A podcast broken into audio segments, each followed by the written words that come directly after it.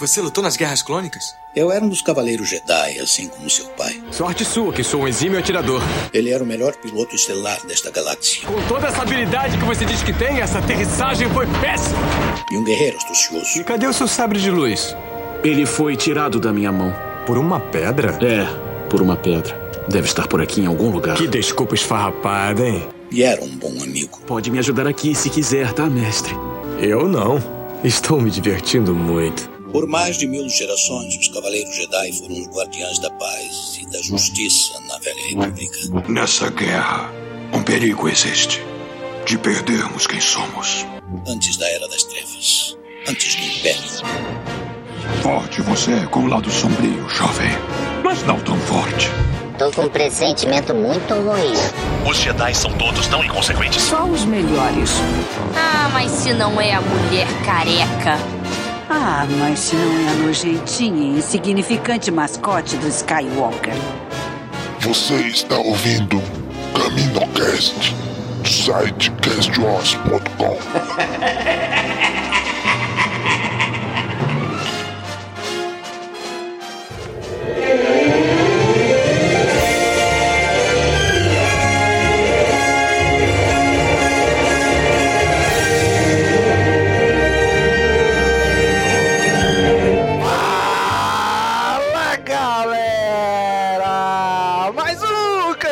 Caminocast começando! Aqui é Domingos e hoje tá aqui com a gente o Nick. E aí, Nick? E aí galera, aqui é o Nick e esse escritor ele me fez gostar de uma sulustana. Não vou perdoar esse cara. Olha aí, hein? Que bonito, hein?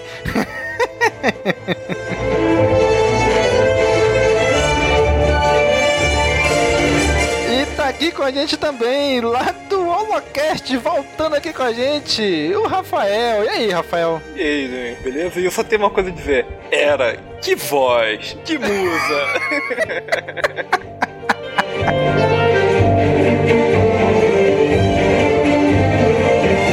Muito bem, gente. Hoje vamos aqui gravar sobre o primeiro livro do novo cânone de Star Wars, falando sobre o novo amanhecer, é um prequel à série Star Wars Rebels. Vamos falar dele agora.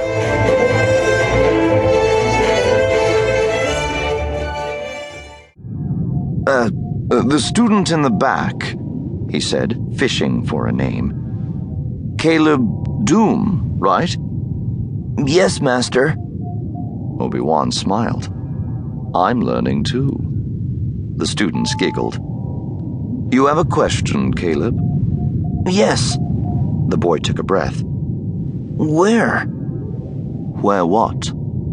The other pupils laughed again, a little louder this time. Where's home? Where do we go? Obi Wan smiled. To Coruscant, of course. Here to the Jedi Temple. The recall is exactly what it sounds like. The teacher started to turn back to the beacon when he spotted Caleb Doom jabbing his hand in the air again. Caleb wasn't one to sit in front for every lesson. No one respected a teacher's pet. But shyness had never been one of his afflictions. Yes, Caleb? Why? The boy's voice cracked to mild chuckles from his companions. He glared at the others and started again. Why would you need all the Jedi here at once? A very good question. Looking at this place, one would think we had all the Jedi we need. Obi Wan grinned at the students' masters, all standing outside in the more spacious control room, looking in. Out of the corner of his eye, Caleb could see Depa Balaba among them. Tan skinned and dark haired, she had shown interest in taking him on as her apprentice, and she studied him now from afar with her usual, mostly patient look. What are you on about now, Caleb? Caleb had wanted to shrink into the floor then, when Obi Wan addressed him directly. Why don't you tell me, Caleb? What reasons would you expect would cause us to recall every Jedi in the Order? Caleb's heart pounded as he realized everyone was watching him. In his daily life, the boy never worried about being hassled for sounding off. The kids he regularly trained with knew he never backed down. but there were students in the gathering he'd never seen before, including older ones, not to mention the Jedi Masters. And Caleb had just blundered into a chance to impress a member of the High Council in front of everyone. Or it was a chance to founder on the question and take their abuse. There were so many possibilities, including a trick question. I know the reasons you'd call them back, Caleb finally said. Unexpected reasons. Riotous laughter erupted from the others, all semblance of respectful order disappearing at Caleb's words. But Obi Wan raised his hands. That's as good an answer as I've ever heard. The group settled down, and Obi Wan continued. The truth, my young friends, is I simply don't know. I could tell you of the many times over the course of the history of the Order when Jedi have been called back to Coruscant to deal with one threat or another. Some perilous times, which resulted in great heroics. There are truths, and there are legends touched with truth, and all can teach you something. I'm sure Jacosta, our librarian, would help you explore more. He clasped his hands together. But no two events were alike. And when the signal is given again, that event will be unique too. It's my hope it will never be needed, but knowing about it is a part of your training. So the important thing is, when you get the signal, go home! Very good. Obi Wan deactivated the signal and walked through the crowd to the exit.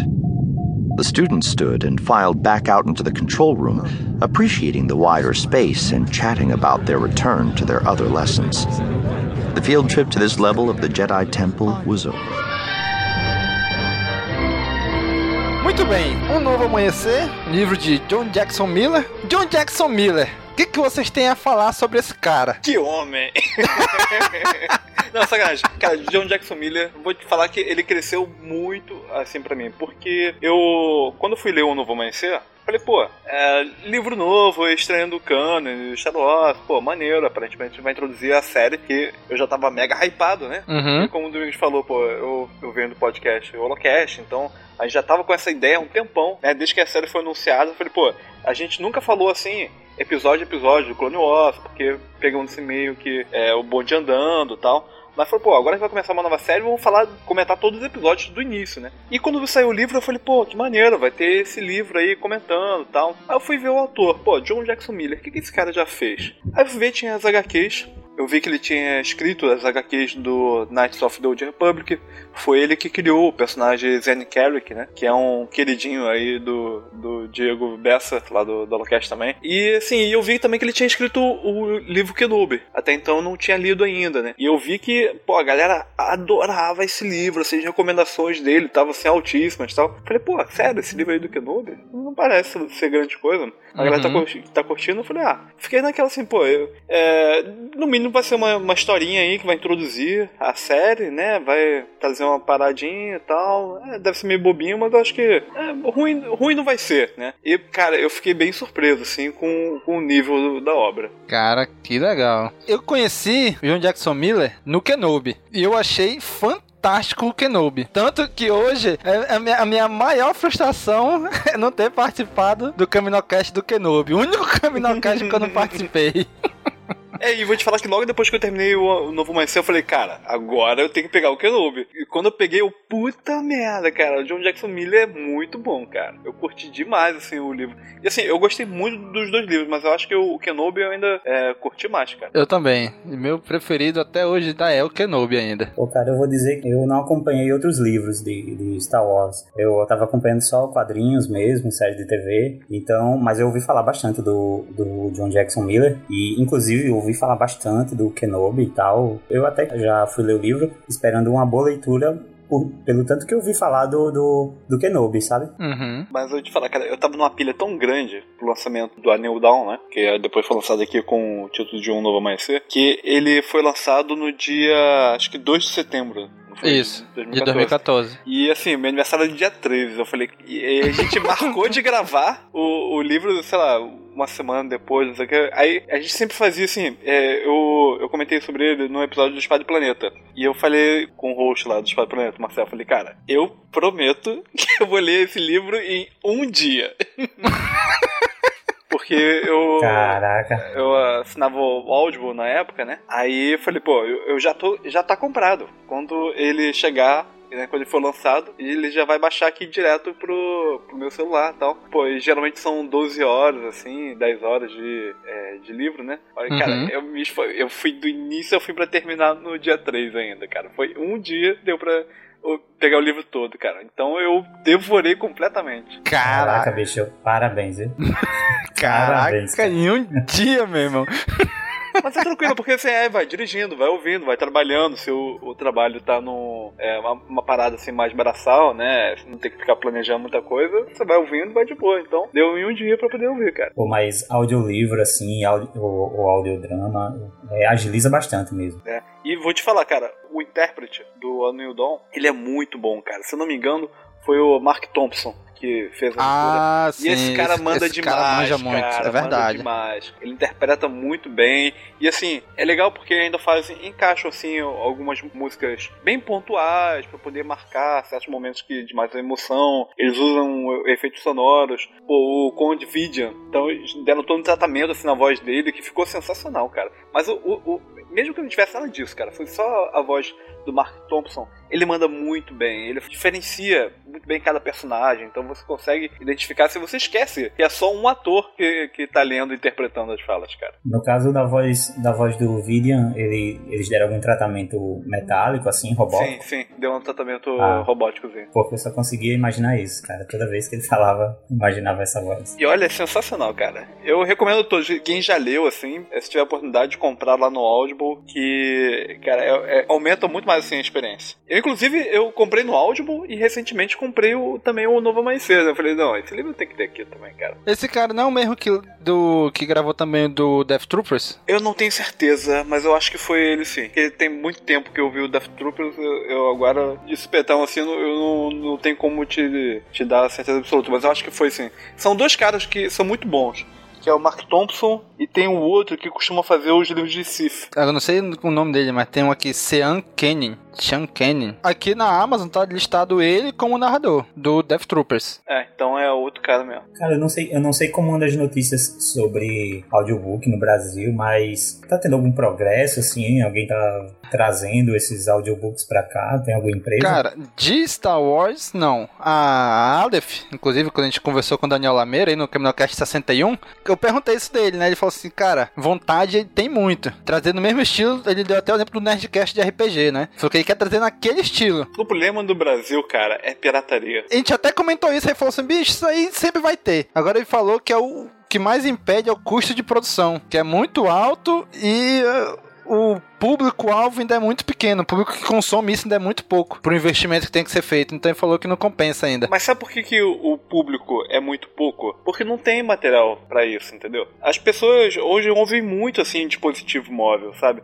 As pessoas estão acostumadas a ouvir aplicativo de música, assim, no celular. Então as pessoas Cara, leem acho. pouco audiobook porque simplesmente porque não tem, cara. As pouquíssimas iniciativas que tem de audiolivros, elas são quase que exclusivamente voltadas, assim, pra deficientes visuais. Então é uma coisa que acaba não tendo muita penetração.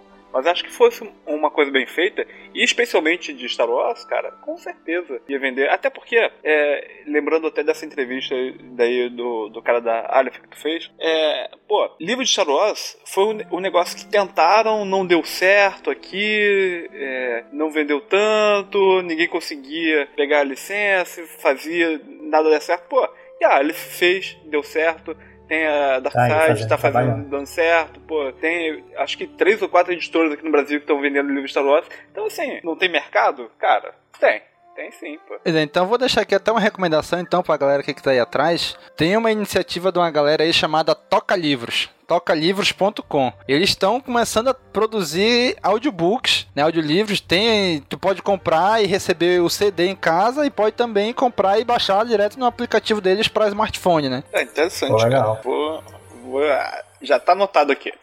então, voltando aqui ao Novo Amanhecer, o livro dele, como o Rafael já falou, o título dele original é A New Dawn, do John Jackson Miller, que no Brasil a quantidade de páginas foi 416 na edição brasileira. O livro se passa, a história dele, cerca de 11 anos antes da Batalha de Yavin. Ou seja, 8 anos depois do episódio 3. E 6 anos antes do início de Star Wars Rebels. Então em Star Wars Rebels a gente já vê lá todo entrosado o Kenan com a Era, mais a equipe inteira deles, né? Mas nesse livro aqui não, a gente só vê os dois se conhecendo. Ele foi lançado no Brasil no dia 28 de julho de 2015, traduzido aí pelo Caco e Shaq. Você falou que foi quantos anos antes do, do Rebels? Seis. Eu acho que não foi isso tudo, não, cara. É, pô, vai por mim. É, tá bom.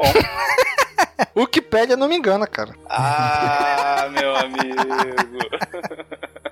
não esteja tão certo disso. É, eu tô até vendo um, um descritivo aqui, estão falando, né? Mas eu acho que. É, será que ele não é seis anos antes do, do episódio 6? E colocando um ano antes. Não, do episódio 6 não, pô. Do episódio 4, desculpa. E aí sendo um ano antes do Rebels? Eu não sei, cara. Seis anos antes da série animada eu acho muito tempo. Não sei. Seis, um ano antes também eu acho pouco tempo. É, um ano também eu acho pouco, porque daí ele ainda. É, quando o Rebels conhe, é, começa, tá toda a equipe formada já, né? Então uhum. eu creio que foi alguns anos mesmo, assim, coisa de cinco anos, eu creio. É, bom, enfim. Bom, enfim, é antes de, da série Star Wars Rebels e depois certo. do episódio 3. Isso é certo. então, no Scooby, esse livro tá com uma avaliação de 4.2 de 5, que é uma nota muito boa, que eu concordo bastante. então, Nick, traga aí pra gente uma sinopse desse livro. O que, que que conta qual é a história desse livro? Desde os terríveis acontecimentos em Star Wars Episódio 3, A Vingança dos Sith, quando todos os Jedi foram perseguidos e condenados à morte, Kanan Jarrus tem vivido na clandestinidade, evitando criar problemas com o Império. Porém, o um embate mortal entre as impiedosas forças imperiais e os revolucionários desesperados se mostra próximo demais e impossível de se ignorar. A honra e o senso de justiça do Cavaleiro Jedi despertam e ele volta à ação em uma batalha de grandes proporções contra o mal. Mas Kanan não vai lutar sozinho. Ele contará com a ajuda de aliados improváveis, incluindo a misteriosa Hera Syndulla, que parece ter suas próprias motivações. Enquanto uma crise de proporções apocalípticas surge no planeta Gors, o grupo enfrenta as forças mais poderosas da galáxia, em defesa de um mundo e de seu povo. Nessa primeira aventura juntos, os protagonistas da série Rebels conquistam seu espaço entre os maiores heróis da série Star Wars, uma luta contra o Império. Muito bem, cara. Então, assim, eu já falei em vários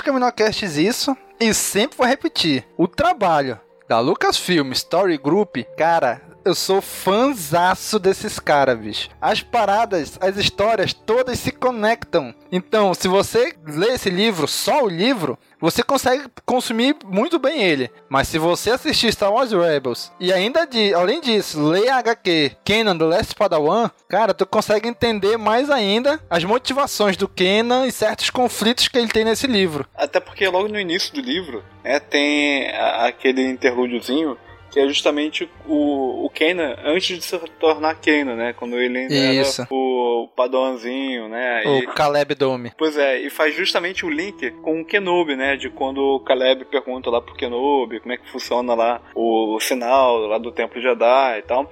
E essa cenazinha também, de certa forma, um link com uh, uma da cena do Spark of Rebellion, né? Fogo de uma Rebelião, que foi o, o, episódio que lançou a série do Star Wars Rebels. Mas o interessante é justamente isso. Se você lê o livro, só o livro, e não pega a série, ok. É um ótimo livro, tem uma ótima história, assim. Se você só lê, só vê a série e não pegou o livro, cara, você não perdeu informação. É, realmente você vai é, entender outras coisas, vai saber um pouco mais do, do passado, assim, dos dois personagens. E você vê que realmente houve uma integração, né? Houve uma preocupação do livro ser escrito pensando que vai existir a série animada e, e, o livro tem que estar integrado com isso. Mas mesmo assim, eles funcionam muito bem separadamente, cara. Foi um trabalho fenomenal nesse sentido, sabe? É, tá tudo amarradinho e é como você falou, não é necessário você acompanhar é, todas as obras é, paralelas. Mas você lendo o livro, é, tendo lido as HQs do, do Kanan e, e, assistindo Rebels, cara, a experiência é incrível. É, é, uma coisa alimentando a outra e referências e mais referências. Sim, isso é muito legal, cara. E essa parte aí dessa da mensagem do, do Obi-Wan que ele dá no episódio 3, né? Que é assim, quando a gente assistiu o episódio 3 no cinema,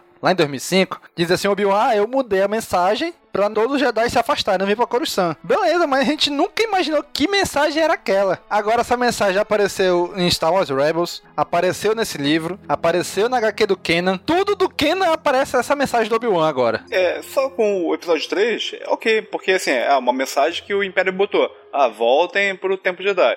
Aí depois o Obi-Wan fala: Não, não, vai embora. Vaza, vaza, vaza. Mas é legal porque o, o livro, né, e a série, eles pegam esse gancho, né, de que teve essa mensagem e dão uma profundidade nova, né? Essa forma de ficar fazendo retcons, mas sem agredir, é muito legal, cara, sabe? Você pegar aquele. E isso é toda a graça do, do universo expandido, que agora é só o canon, né? Mas Uhum. assim, de você pegar aquele pontinho, né, e focar nele, mostrar um pouco mais, assim, é, é bem interessante. E é legal que não é só o Kenan, né? A gente se foca bastante no Kenan, porque ele é o Jedi dessa série, mas a própria Era, ela surgiu lá no Clone Wars, e muita gente nem, nem percebeu isso ainda, né? Aquela menininha lá, salva lá, que ela, ela viu ela viu os Jedi em ação, o Mace Windu, o Obi-Wan, o Anakin, e ela era pequenininha ali com o pai dela, né? Então ela viu daquilo e trouxeram aquela pequenininha pra cá e transformaram ela nesse personagem fantástico que ela é, né? Apesar de que a princípio eu acho que ela não aparece, assim, é, não escolheram nenhuma nenhuma tulequezinha que apareceu no desenho pra eleger como a Era, mas a menos que aquela aquela tuleque branquinha que o Shan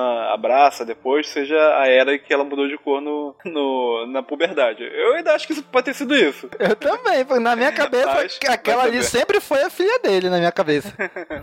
Mas vai saber, né? Pois Mas assim, é. agora isso daí que você falou da Era é uma das minhas pouquíssimas críticas desse livro, que ele carece muito de Era. Devia falar mais dela, cara. Eu até entendo a motivação disso, eu até entendo a necessidade narrativa disso, mas poxa, Era, né? Era musa, pô, tem que mostrar mais. Talvez uma HQ aí contando as origens, tipo a HQ do Kenan, né? Pô, cara, Talvez. isso é maneiro. Olha aí. Inclusive, tá sendo publicado a linha da, da Marvel, das HQs de Wars. Pô, eu tô torcendo aí pra sair a HQ do, do Kenan pra poder comprar. Vai, a Panini já anunciou aí que vai lançar num, numa dessas edições que ela tá lançando aqui. Vai chegar um momento que ela vai lançar o do Kenan também. Maneiro, cara. Só não sei quando ainda, né? Mas provavelmente 2016 deve estar chegando por aí essa HQ. Chegando aqui no Brasil. Então, cara, esse livro, como já foi comentado aí, come- o prólogo dele ali é nas Guerras Clônicas, né? É o Caleb Dume, com o antigo nome do Kenan, perguntando, questionando o Obi-Wan, né? Obi-Wan explicando como funcionava aquele sinal que aparece no episódio 3. E ele questionando, mas se é pra chamar, eu não posso me mandar uma mensagem pra mandar todo mundo embora? Aí todo mundo fica zoando ele, né? E o Obi-Wan, não, mas é uma boa pergunta. Realmente serviria pra isso também. É interessante, como tu falou, né, Rafael? Pegar esse- aquele pequeno detalhe do episódio 3 e criar uma história por trás disso, né? Uma história que ficou legal. E é interessante porque esse ganchozinho foi o que motivou a, a que seria a mestra dele, né? Porque até então ele era um Youngling, né? Nem Padawan Uhum. ele era ainda. Mas Sim. ele sonhava em poder ser um Padawan e lutar na Guerra dos Clones e tal. Foi depois disso que a... Que a qual era o nome mesmo da, da mestra? Depa Bilaba. A- a É Depa Bilaba. É, pois é. Que a Deepa Bilaba resolveu assim, pô, esse garoto tem potencial. Aí pegou ele pra treinar. Eu achei legal que ele que mostra que ele tem uma, uma natureza bem questionadora, né? Assim, ele É. sempre se pergunta o, o motivo das coisas. E também na, na HQ do Kanan agora chegou numa fase que tá mostrando esse tanto o treinamento dele quanto falando mais sobre a Depa Bilaba. Eu achei que isso ia ser tratado mais no livro também, já que o primeiro capítulo começou assim. Eu pensei que realmente ia voltar bem mais no passado do do Kanan, ia ficar explorando isso, é, das lembranças dele, mas até que não. De vez em quando voltava, assim, mas era bem raro isso acontecer. E vou te falar, cara, que eu até curti bastante isso. Tanto que eu não sei o quanto que você quer introduzir as histórias ao- aos poucos, mas tem uma cena lá pro final que a gente fica assim, e agora? Agora que ele vai puxar o sábio de luz, já vai ser Sim, o, o verdade. diabo no pasto, vai ser o capeta solto. Pô, aí- aí- não. não usou. É isso que eu tô, isso que eu ia falar. A capa, tanto a brasileira quanto a americana, caraca, ela vende muito errado o livro, né, bicho? A capa. ah, não, a capa Não acho brasileira. errada, não. Não, a capa brasileira tá lindíssima. Tá de, dá de 10 a 0 na capa americana. Mas, cara, tu vê na capa o cara segurando um sabre de luz. Tu pensa o quê? Porra, ele vai puxar o sabre de luz, vai usar e não usa. Tradicionalmente, em livros de, de ficção e tudo mais, a capa não tem nada a ver com a história, cara. É só pra poder chamar atenção mesmo. E vou te falar, a capa brasileira me vendeu o livro. Eu não tenho vergonha de admitir isso. ficou bem boa mesmo, mas ficou bem boa mesmo. Mas eu vou te contar que realmente, muita cena eu ficava esperando ele puxar. Disse, cara, é agora que ele vai puxar esse sabre e, e todo mundo vai descobrir. Mas não, cara, ficou, ficou, até, um, ficou até legal porque criou um, uma uma tensão, assim, para isso acontecer. Sim, naquela hora ela vai puxar. Eu, eu, o livro inteiro eu ficava imaginando, porra, ela vai descobrir porque ele vai ter que usar o sabre em algum momento. Cara, e todo capítulo eu esperava Sim, ele puxar o sabre. Até que no momento que ele, no final do livro, já que ele pega o sabre e guarda junto dele, eu falei, caraca, é agora. E não é, não usa. Ela descobre de outra maneira. Então, mas é, eu acho que a justificativa a narrativa disso é que ele pegou o sabre e o sabre não foi destruído lá quando. Acho que é a nave dele perdeu, eu não lembro. Tem dois anos que eu li esse livro, cara. Mas eu lembro que teve um lance desse, que ele pegou os pertences dele e tal, guardou, e o lugar onde ele tava, assim, foi embora. Então, é assim, ele não usou o sabre, mas a, a parada foi, assim, para mostrar que ele tinha e que ele não perdeu. Uhum, é verdade. Porque o final ali dá um plot twist bem mas a gente chega no final. Uhum. Vamos falar do. Vamos dizer assim, do, dos vilões, entre aspas, do, do livro. O grande vilão é o Conde Vidia, né? Cara, eu adorei ele. Porque assim, a gente tem toda essa tradição de Sifs, né? Todo deformados, não sei o quê. Uhum. Foi muito legal ver um personagem, cara, que ele é um burocrata. é um empurrador de papel. É um, Sim. um cara, uma calculadora humana, um, um, administrador. E o cara é o vilão motherfucker aí do, do episódio. Ele é, é, cheio de partes cibernéticas aí, tipo o Nick, né? é isso mesmo.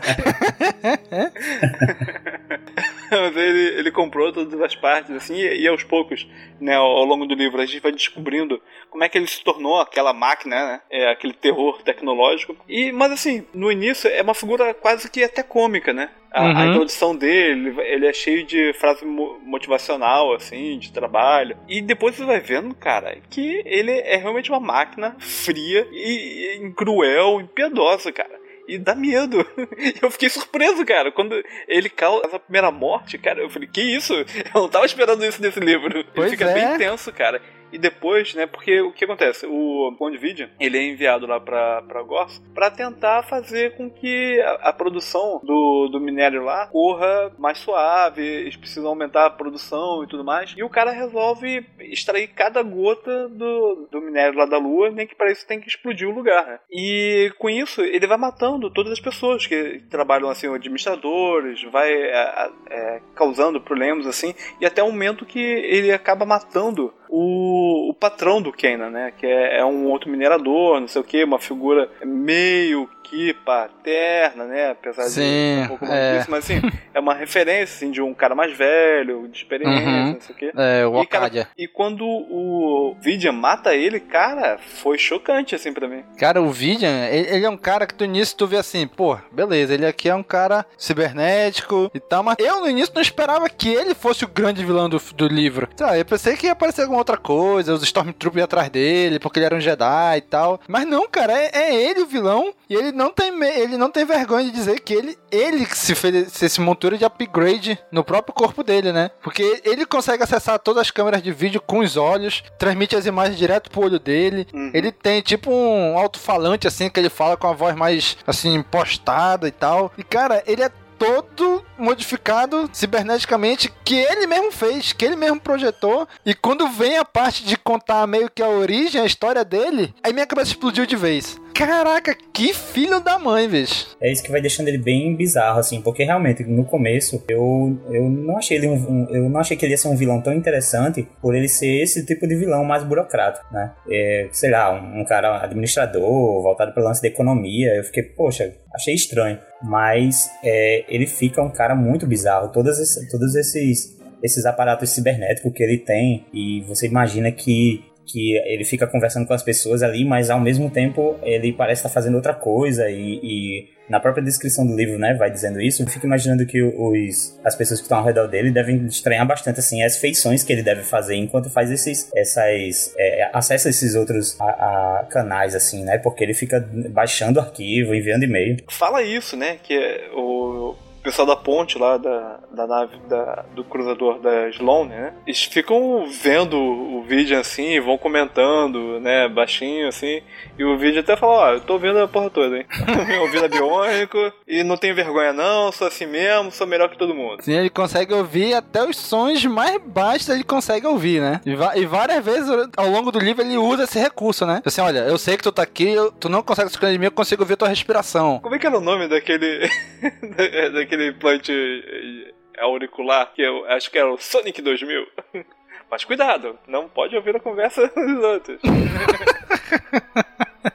É isso mesmo. Outra personagem assim, antagonista que é sensacional, cara, é a Ray Sloane, né? Que é a Capitã Imperial, que tá Sim, comandando cara. lá o, o Star Ultimate. É, é, bem maneiro, assim, e a interação, todas as interações que tem dela com o Kanan, cara, são engraçadíssimas, cara.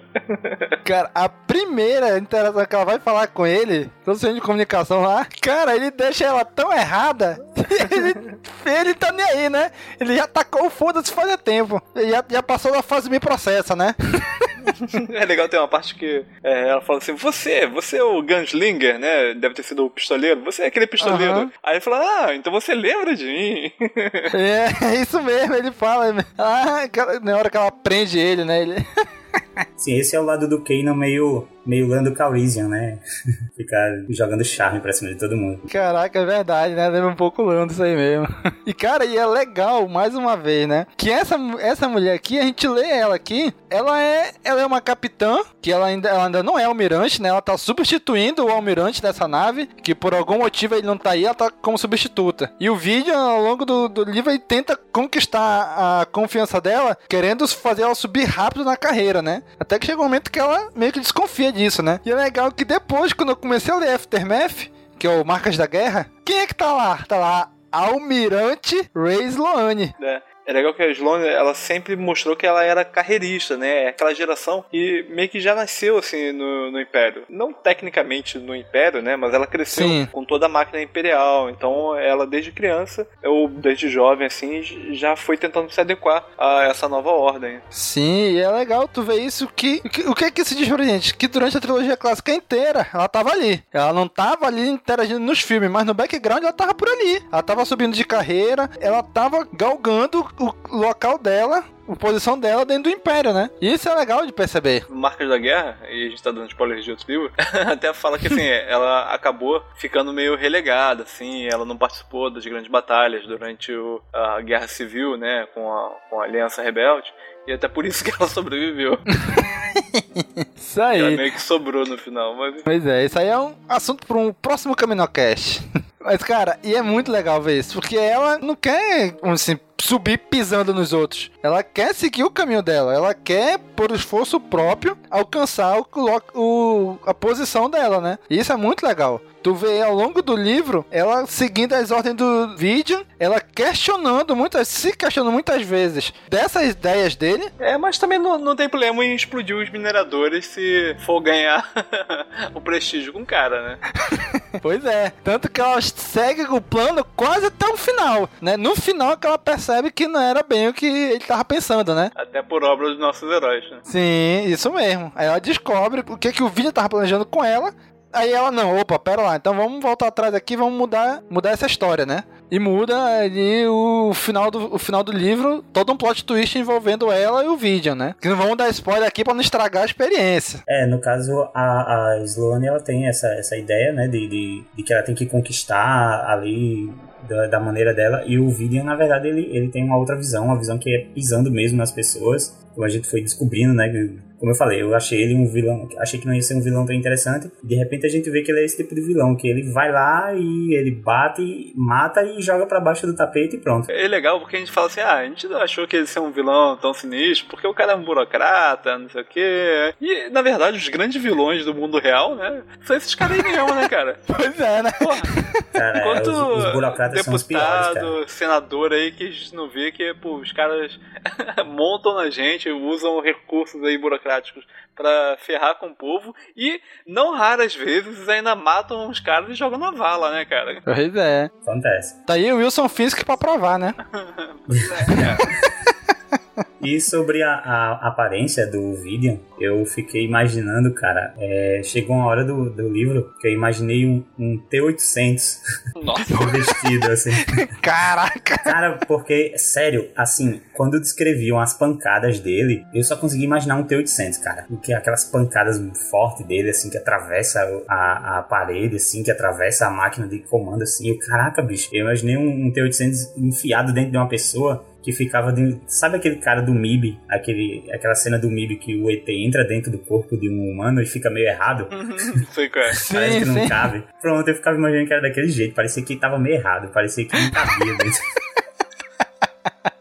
Eu jogo RPG, né? Então, quando eu fui vendo assim a descrição do vídeo, eu falei, cara, eu tenho que montar a ficha de RPG desse cara. Sim, eu vi, eu vi hoje essa ficha de E eu novo. não apenas isso, eu falei, não, cara, mas eu tenho que. Se eu vou montar a ficha, eu tenho que montar a cara dele, né? Então eu fiz todo um trabalhinho de Photoshop, peguei umas imagens do Clone Wars, assim, e fui montando mais ou menos o vídeo de acordo com a descrição, cara. E acho que saiu bem assim do, do imaginário que eu tinha, assim, quando eu tava lendo, cara. Cara, eu vi e realmente eu achei bem parecido com a descrição que eles falam no livro mesmo, ó. Ficou muito parecido.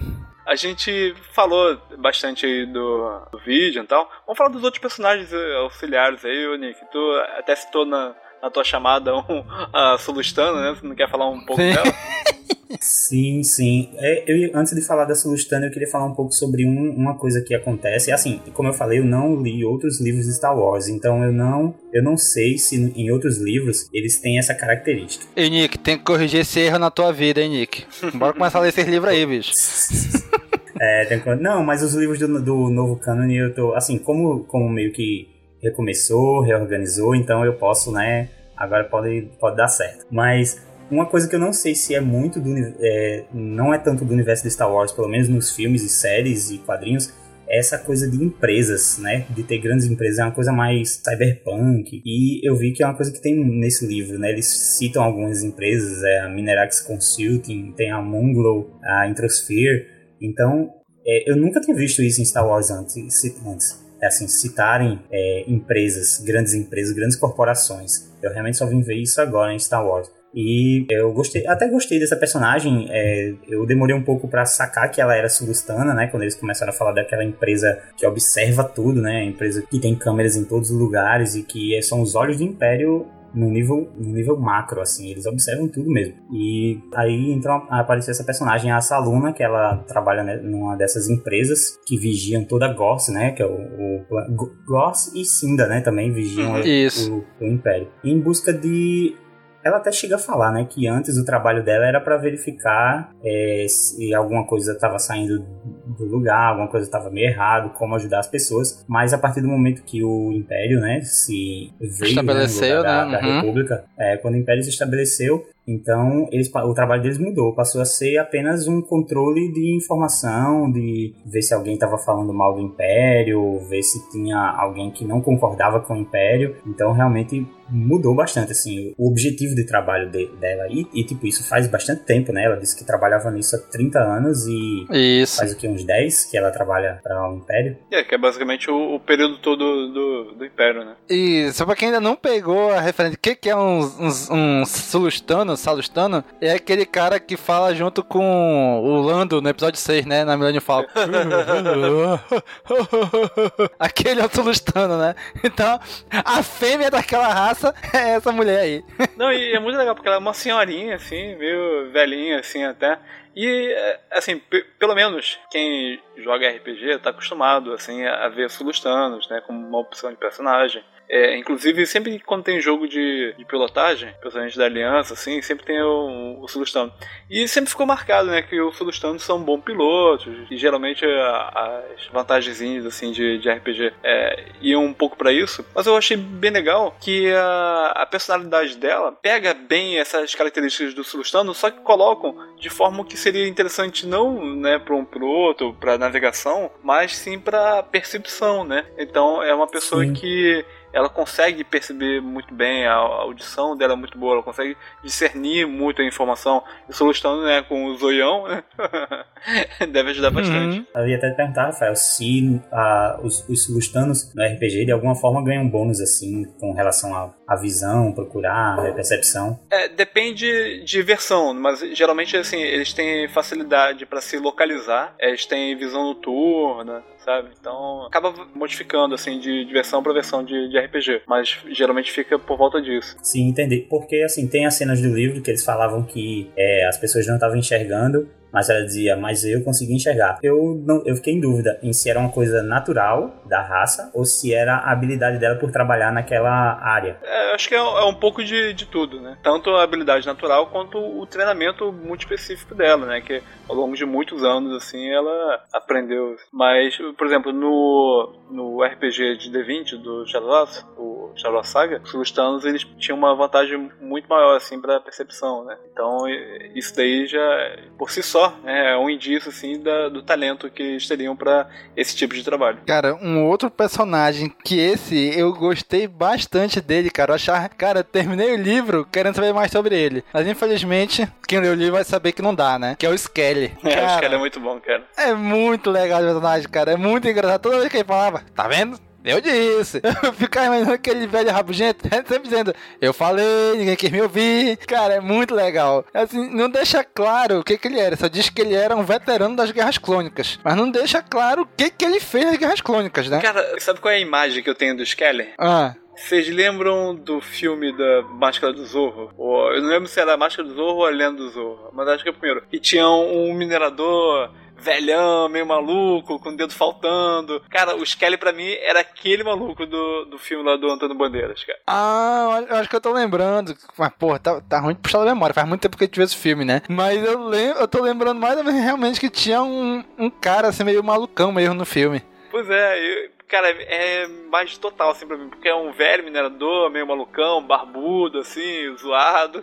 Cara, é, é completamente, assim, o, a imagem que vinha na minha cabeça. Cara, eu comecei a achar ele muito, muito chato no começo, assim. Quando ele começou a aparecer e tal, eu disse, cara, que, que personagem chato. Assim, não, chato o cara é realmente chato. Irritante, o cara é realmente chato e irritante. Essa é a graça dele. o cara é um porre. Quando o Kanan deu as primeiras porradas nele, parecia que era eu que tava batendo no cara. tá vendo como é que o livro é bom, cara? É, muito bom.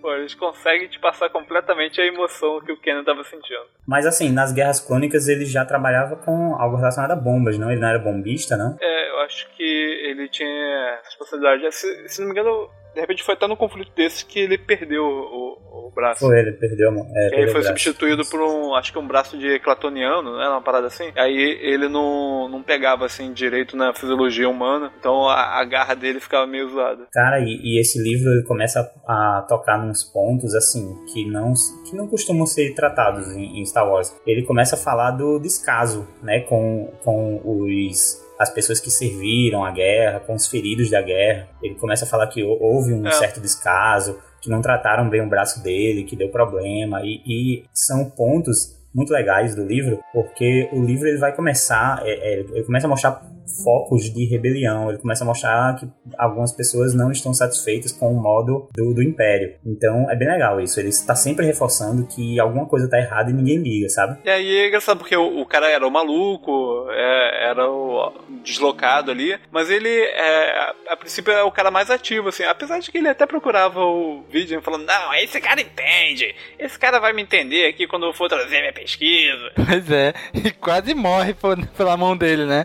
Pegou uma surra bonita dele. Além de ele levar uma surra do cara, ele entregou de mão beijadas, né? O, os planos lá. O, o que fez o, o Vigan tomar a decisão mais extrema do livro foi o próprio Skelly que entregou de mão beijada para ele. É, é engraçado que ele sempre fala, né? Cara, eu queria estar errado. Eu queria não ter ah, sido tão, assim, tão preciso no relatório que ele criou, né? E entregou pro Vigan de mão beijada, né? Porque tudo que o Vigan tava fazendo era o que o Skelly tinha planejado, né? Só que de uma maneira até mais, um pouco maior, né? E acaba que o, o livro fica é, é, nesse lance, né? Que é o, o Vidian, ele vai lá pro, pra Gorse, né, pra lidar com a situação da, da mineração. Ele começa a drenar o, o planeta e possivelmente vai causar uma destruição, acho que da Lua, né? Uhum. E, e é basicamente o Kanan, né? o Skelly, o maluco aí, a Era se juntando aí para poder é, lidar contra essa ameaça. Sim. Então, assim, é uma aventura relativamente simples, né? Mas que toda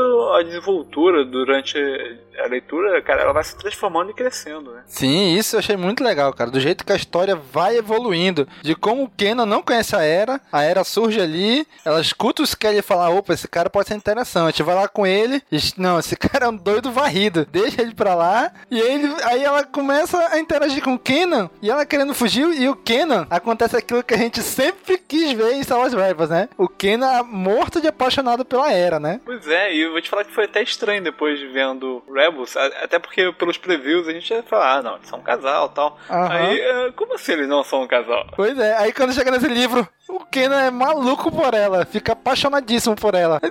Porra, tá de brincadeira comigo. Pois é, cara, eu também nunca, nunca entendi esse casal. Mas não dá pra culpar o Kenan, né, cara? Era musa, cara, era musa. Mas eu acho que o John Jackson Miller é mais apaixonado pela Era do que o Kanan, cara. É, é verdade. Como ele descrevia a voz e os olhos e a presença dela, cara, poxa, é de um jeito que o, o não, não, não parece em Rebels. Por isso que eu tô falando, sabe? Porque em Rebels não parece que é aquilo tudo. Mas sabe o que é também? É como vocês estavam falando, o, esse livro é seis anos antes de Rebels, né? Então vai ver, ele tentou, tentou, tentou, aí era, pô, ficou naquele chove no mole e falou, ah, cara, tá bom. Até ela dar condição, eu não vou tentar de novo, não. É, mas aí é porque a, a- o- deu pra perceber bem que, tanto no livro quanto em Rebels, que era, ela é apaixonada pela causa, cara. ela parece que não, não, não vai olhar. Isso também é muito legal, sabe? É muito legal, assim, da, da, da personagem. E inclusive tem uma parte do livro que ela fala, né? Que enquanto isso, enquanto o Império estiver aí, ela não vai ter cabeça pra outra coisa. Ela só vai pensar na rebelião. Né? Que ainda não é rebelião, ainda não existe rebelião nem aqui. A gente vê isso só lá em Rebels começando a surgir, né? É, e vou te falar que esse também foi outro é, ponto, assim, que eu achei esquisito no, no livro. Porque nunca fica muito claro o que, que existe de rebelião efetivamente. Se ela já estava envolvida num esforço assim, de rebelião e ela estava lá para colher informação, tanto que ela fala assim: ah, não, essa não é uma missão de recrutamento, era, essa aqui é uma missão de reconhecimento. Você tem que pegar as informações, não sei o que. Ela fica falando o tempo todo pra ela. Só que é, ainda hoje eu não sei se ela já estava efetivamente assim, é, junto com uma célula rebelde. Ou se ela tava mais, assim, por conta dela, sabe? É, porque por vezes parecia que ela tava ali amando de alguém, né, Pra colher informações e levar pra algum lugar, mas também tinha diálogos que parecia que ela tava por conta própria mesmo. E eu fiquei até, inclusive, eu fiquei procurando é, encontrar alguma hora em que iria aparecer o Fulcrum do, do da, a, Fu, a Fulcrum, né, do, do Rebels. Eu disse, nossa, vai aparecer, com certeza é ela que dá a missão aí e tal, mas não, não apareceu. Realmente ficou assim meio dúbio, não dá pra saber se já existia um foco assim, uma galera organizada ou se ela ainda tava tentando montar isso. E sinceramente, eu não sei até agora se eu acho isso uma coisa é, ótima, uma ótima forma de escrever isso, deixar a gente na dúvida, ou se só foi zoado. É, se foi sem querer, se foi de propósito, né? É, mas Não, ele, de ele propósito pode eu acho que foi desculpa mesmo, aí, né? Se perguntarem. De repente, ele até deixou em aberto pra isso ser definido depois na série animada, sabe? É, pode ter sido um pedido da própria da própria Lucasfilm. Lucasfilm, É. né, Pra tratar isso Uhum. depois. Olha, deixa essa, essa essa parte em aberto que a gente vai trabalhar nisso. Até porque, como eu mencionei, esse, esse livro foi o John Jackson que escreveu, mas teve toda a influência do Dave Filoni, assim, também, é, do Story Group, assim, do Star Wars, pra que, pô, já que era o livro que estava introduzindo o novo canon, então ele não podia ter erro, né? Ele tinha que realmente ser integrado com a história toda. Então, de repente, ele falou, ó, é, certas coisas que vamos deixar aberto, porque né, a gente vai trabalhar depois, a gente não sabe ao certo, então não vamos... não vamos dar um, um- ponto com nó aqui que vai ferrar a gente depois. Pois é, né? Tanto que o livro, ele foi lançado antes da série animada, não foi? Sim, sim, que é série animada. A série animada saiu aquele o filme, aquele filmezinho introdutório, né, no meio do ano. Aí saiu o livro, aí começou a, tempo- a primeira temporada, né? Então, talvez até nem ele tivesse tanta informação do- de como trabalhar melhor isso, né? Então ele deixou meio aberto, de, ó, também não vou atropelar aqui, né? E também a própria Lucasfilm Story Group deve ter falado, olha, também não segue tanto nessa linha aqui, não se aprofunda tanto aqui que é pra deixar em aberto para futuras produções que a gente possa vir a fazer, né? Eu só acho que é o seguinte, na verdade, o Spark of Rebellion, ele saiu um mês depois do, do lançamento do livro. O livro ainda saiu primeiro, cara. Foi a primeira coisa que saiu efetivamente. Ah, o livro não foi em setembro? O livro foi em setembro. O Spark of Rebellion foi em outubro. Não, pô, o Spark of Rebellion foi em junho. Não, cara, acho que foi em outubro que saiu o Spark of Rebellion. Deixa eu ver aqui, peraí. Caraca, é mesmo em outubro. Eu jurava que tinha sido no meio do ano. Que nem, que nem do segundo agora. Os trailers ele até, até começaram a sair antes, né? No, uhum. no meio do ano já tinha uma parte de trailer. Tanto que é por isso que eu tava na, na expectativa forte, mas o, o, lançamento mesmo foi em outubro. Bom, enfim, né? Então saiu tudo junto ali. Então talvez ele não tivesse tanta informação de como trabalhar aquilo, né? É, porque tava tudo sendo trabalhado ao mesmo tempo, né? Uhum, pois é. Então, e, e, isso é muito legal, cara, porque as alunas ali, ela tava naquela. há 30 anos naquele mesmo trabalho e ela não saía dali. Então, tanto que quando ela chegava nos locais, ela já olhava procurando as câmeras e dava um jeito de inutilizar as câmeras de vigilância. Porque ela falava assim, tem até uma hora que ela fala, cara, é emocionante estar tá do outro lado das câmeras. Eu tô sempre por trás, olhando tudo. E tu tá aqui na frente agora, Uhum. é meio que era meio que emocionante para ela estar tá vivendo é. aquilo pela primeira vez, né? Isso foi legal de ver também. É, a magia do reality show, cara. é, olha aí. Isso, isso faz eles se tornarem uma equipe, assim, improvável, mas bem eficaz, né? Porque eles cada um é, tem uma área de conhecimento e ne, nessa área de conhecimento a experiência deles é muito grande naquela área, então eles acabaram se tornando uma equipe bem legal. Sim, e é interessante também que você vê que ali tá a semente do que é necessário para um esforço de rebelião, que todo mundo que vai enfrentar o vídeo, eles acabam se abnegando de demais, sabe? Ao ponto de estar tá disposto a entregar a própria vida para poder salvar aquela luazinha, aquele planetinha de mineradores. Isso, pô, cara, é sensacional, porque é todo esse espírito, assim, de, de batalha e de heroísmo de Star Wars. Sim, é isso mesmo. Até porque o Kenan, no início do livro, diz que ele fica de planeta em planeta. Quando ele começa a querer se apegar com as pessoas, ele deixa tudo pra trás e vai embora. E nesse ele não conseguiu, né? Porque ele ia tentar fazer isso. Mas ele falou que o Okadia, que era o cara que era, vamos dizer assim, a visão paterna para ele, era o cara que ele tava sempre ali junto e que ele falou, pô, dessa vez vai ser difícil me despedir dele, né? Apesar de que ele já sabia que tava na hora, né? E é legal como é que ele mostra isso. Aliás, essa foi uma das sacadas que eu achei mais interessante no livro. Que, assim, um dos motivos do Kenan tá sempre de porto em porto e tal, é porque ele tá o tempo todo segurando as habilidades dele da força. Tá é, sempre fazendo um esforço ativo para ele não manifestar isso. Então, quando ele começa a ficar muito tempo no lugar, ele vai relaxando e acaba é, fazendo pequenos truques da força flui, sem querer. Né? É, exatamente, cara. Então, é, e é legal porque ao, à medida que os perigos vão aparecendo aí ao longo do livro, ele vai fazendo isso, né? Dá um super salto, usa de repente a força para mover a pessoa, puxar, não sei o quê. E ele mostra bem esse cara, eu sou um Jedi aqui fugido, eu não posso ficar dando muita bandeira. Então quando ele começa a dar bandeira, o que ele faz? Corre. Uhum. Só que aí depois que ele conhece a musa, né? Ele vê, por exemplo, pô, não posso mais correr.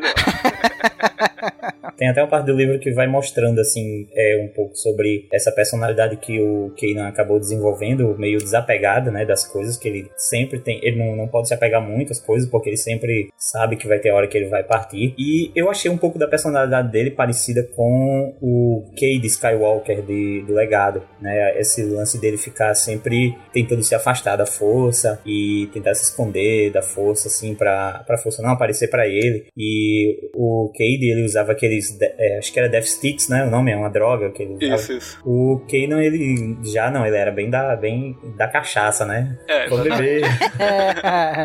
Eram drogas um pouco mais brandas. É, então. Ele é um cara que. É, é, isso deixa ele bem, bem faroeste, né, cara? Eu só imaginava ele chegar no, no bar assim e aquelas duas portinhas balançando, ele pedindo a dose. Mas eu achei isso bem legal de, de, construir essa personalidade dele. Pois é, então acho que é isso, né? Se a gente começar a falar mais, vai ter que entregar a história do livro e não vamos dar muito spoiler aqui, né? O intuito desse cast é aguçar a sua vontade de ler o livro. Então vamos lá para as nossas notas e considerações finais. Lembrando que nosso esquema de notas é Youngling para nota mais baixa, seguido de Padawan, Cavaleiro Jedi, Mestre Jedi e Alto Mestre Jedi, sendo a nota mais alta. Rafael, comece aí você dando a sua nota. É, a nota é uma Dipa Bilaba, cara. Eu dou um Mestre Jedi pra esse livro. E é uma Dipa Bilaba porque, assim, é uma Mestre Jedi que tu não espera grande coisa, assim, mas teve uma importância bem interessante, assim, nesse novo canon, né? De, assim, pegar uma, aquela coisinha que tava ali escondidinha e, pum, de repente importante você dar uma, uma focada. Eu gostaria de dar uma nota maior, eu, eu adorei o livro. A leitura dele é super legal. Acho que no início, assim, é um pouquinho confuso. É, peca um pouquinho por falar muito pouco da era, assim, mas eu, ok, né? É, depois a gente entende que o livro é mais do ponto de vista mesmo do, do Kanan, então, então aceitou isso, beleza? Mas, é, como um todo, é um livro muito bom, sabe? Ele me surpreendeu, eu achei que fosse bem mais bobinho, e ele acaba se mostrando uma aventura muito legal de Star Wars, sabe? Trata muito bem os elementos de uma forma simples. Então é um livro que eu com certeza recomendo para qualquer um que goste minimamente de Star Wars. Muito bem, cara. Então vou dar logo minha nota aqui também. A minha nota, cara, pra esse livro é Alto Mestre Jedi. Cara, eu gostei muito desse livro, muito mesmo. Tá sendo do novo canon, até agora é o que eu mais gostei. É de todos que eu li de Star Wars, ele só perde pro Kenobi, que é do mesmo autor. Mas eu gostei muito desse livro, cara, da interação, de como o Kenan e a Era se conhecem, aquela relação deles ali. Tu vê os conflitos internos do Kenan, que ele não mostra isso para ninguém, mas tu consegue sentir por que, que ele, ele é daquele jeito, por que, que ele se esconde daquele jeito, como é que ele anula, meio que anula os poderes deles, o porquê. Então tu entende isso no livro, e como eu já tinha lido a HQ dele, da Last Padawan, então eu consegui compreender ainda mais, tendo essa base por trás, né? Cara, é muito legal, gostei bastante do livro. Ah, eu nunca li nada de Star Wars. Cara, começa por esse livro. Não vai te deixar na mão. Tem uma linha do tempo ali? Tem. Mas, cara, tu consegue ler ele isolado tranquilamente. É uma aventura muito boa. E é interessante que você falou do, do Kenan, que é legal que você fala assim, pô, o cara é um Jedi, e agora que na série ele é um Jedi meio mais ou menos, assim. Pô, cara passou anos não lutando com sabre de luz, não usando a força, né? Então ele demora um pouquinho depois para poder voltar à velha forma, né? Isso mesmo, pra engatar de novo, né? Gostei disso também, porque também foi uma explicação. Eu também tinha isso do, do quando comecei a ver Rebels, eu ficava me perguntando, nossa, que, que tipo de Jedi é o Kanan? Porque, né, ele não, não tá tão habilidoso lá. É um cowboy Jedi. É, mas realmente na, o livro deixa bem claro mesmo que ele, é, em último caso, cara, que ele usa alguma coisa. Então ele foi se destruir treinando. Mas aí dá tua nota, Nick. Vamos lá, Nick. A minha nota, cara, eu vou com o Rafael porque é, Depa Bilaba define, cara. define a nota desse livro, porque eu li ele já com bagagem da série de TV Rebels e do quadrinho do Kanan. Então, cara, tava tudo ali dentro, sabe? É incrível mesmo como a Lucasfilm tá trabalhando, cara. Os, todas as obras estão se conectando. Eu achei incrível mesmo. O livro trabalha é, temas políticos, temas comerciais, alguns temas sociais, como opressão, rebelião, essas coisas, mas sem ser chato. Então é uma coisa diferente daquilo que a gente viu nos episódios da prequela, né, da, da, dos prequels de Star Wars, que tentam trabalhar uma, uma, forma política, mas que às vezes não é tão sedutora, como é, às vezes é legal deixar, deixar mais esse tipo de tema para umas obras assim como livros, né, que pode trabalhar de uma outra forma. Mas eu gostei muito de como isso foi colocado lá, cara. E também sobre esse título do livro que eu achei assim incrível, né, o, o, o Novo Amanhecer, ele é um, um, um, título muito bacana que ele faz essa essa, essa referência do, da Nova Esperança lá do, do episódio 4 e também torna o livro assim um grande marco para esse retorno de esse novo canon de Star Wars. O livro acaba sendo o marco desse novo canon. Então eu achei bem bacana mesmo esse título. Não, com certeza, foi uma escolha fenomenal, né? Porque é, Cara, o livro achei. marca justamente isso, né? O amanhecer de uma nova era de Star Wars, um novo canon e tudo mais. Muito bem apontada, cara. É verdade. Ah, foi bem legal, assim, eu adorei mesmo. Eu terminei de ler o livro que, assim, que toda a história fez sentido com a, a o título e você faz busca isso do, do, da Nova Esperança. Caralho, eu, achei bem legal. Foi uma sacada em tanto. Sim, tem a ver com o livro, com a história do livro, Um Novo Amanhecer. Ali dos rebeldes querendo surgir, faz uma relação com aquele Nova Esperança, né, do episódio 4, e a relação com a situação naquele momento de Goss e também da própria Disney, né, da própria Lucasfilm, uhum. que mudou de mãos e tudo novo agora, né. Tem o lance de Goss nunca, a, a parte habitada de Goss nunca vê o sol também, né, é sempre escuro, então isso é bem legal. Muito bem, cara, então aqui, mais uma vez, vamos puxar o saco da Aleph, que tá fazendo um trabalho incrível, né, aqui no Brasil, trouxe esse livro pra gente, tá? A edição brasileira dá de 10 a 0 na edição americana, na capa, né? Tá muito linda a edição brasileira. Então, pessoal, já sabe, né? A área de comentários desse episódio é de vocês. Continuem esse cast aí nos comentários. O que vocês acharam do livro? Se vocês querem ler, se vocês não querem ler. Se esse episódio aqui deu vontade de você querer ler o livro, tá certo? Domingos, qual é mesmo o nome do teu convidado lá da Aleph? Daniel Lameira. Daniel Lameira. Audiobook, cara. Vocês conseguem. Eu tenho fé em vocês, Daniel. Audiobook, por favor. Isso mesmo, pode ter certeza. Eu vou comprar. E Rafael, jabazinho, Rafael, vamos lá. Jabazinho, você que acompanha a série Star Wars Rebels, você que curte RPG, você que curte comentários loucos sobre cada trailer, agora mais não, a gente parou no segundo, mas basicamente essas coisas que saem de Star Wars, confira lá o Holocast, holocast.terceiraterra.com. A galera tá sempre assim, semanalmente, estamos tentando lançar um episódio, estamos comentando cada episódio de Star Wars Rebels, então se tá curtindo a série, quer saber mais, pô, acompanha com a gente lá e comente também, que é sempre super divertido, assim, ver a opinião da galera. Muito bem, então, pessoal. Já sabe, né? Curte, comenta, compartilha, divulga nas redes sociais e até a próxima. E mais uma vez, gente, dezembro tá chegando, hein? Falou, pessoal. E último recado, Valeu, se for comprar a New Dawn, compra aí o Novo Amanhecer no link aí do Caminho Cash aí embaixo. Isso mesmo. Aê. Abraço, pessoal. Falou. Até. Valeu. Musa.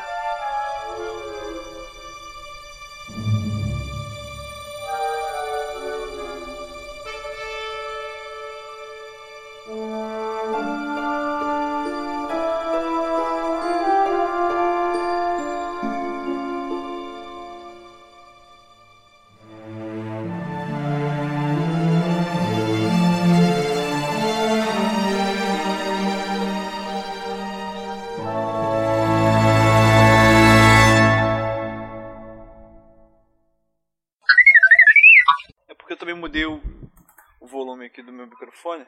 Depois que você já. Aqui é dormir! Gritando que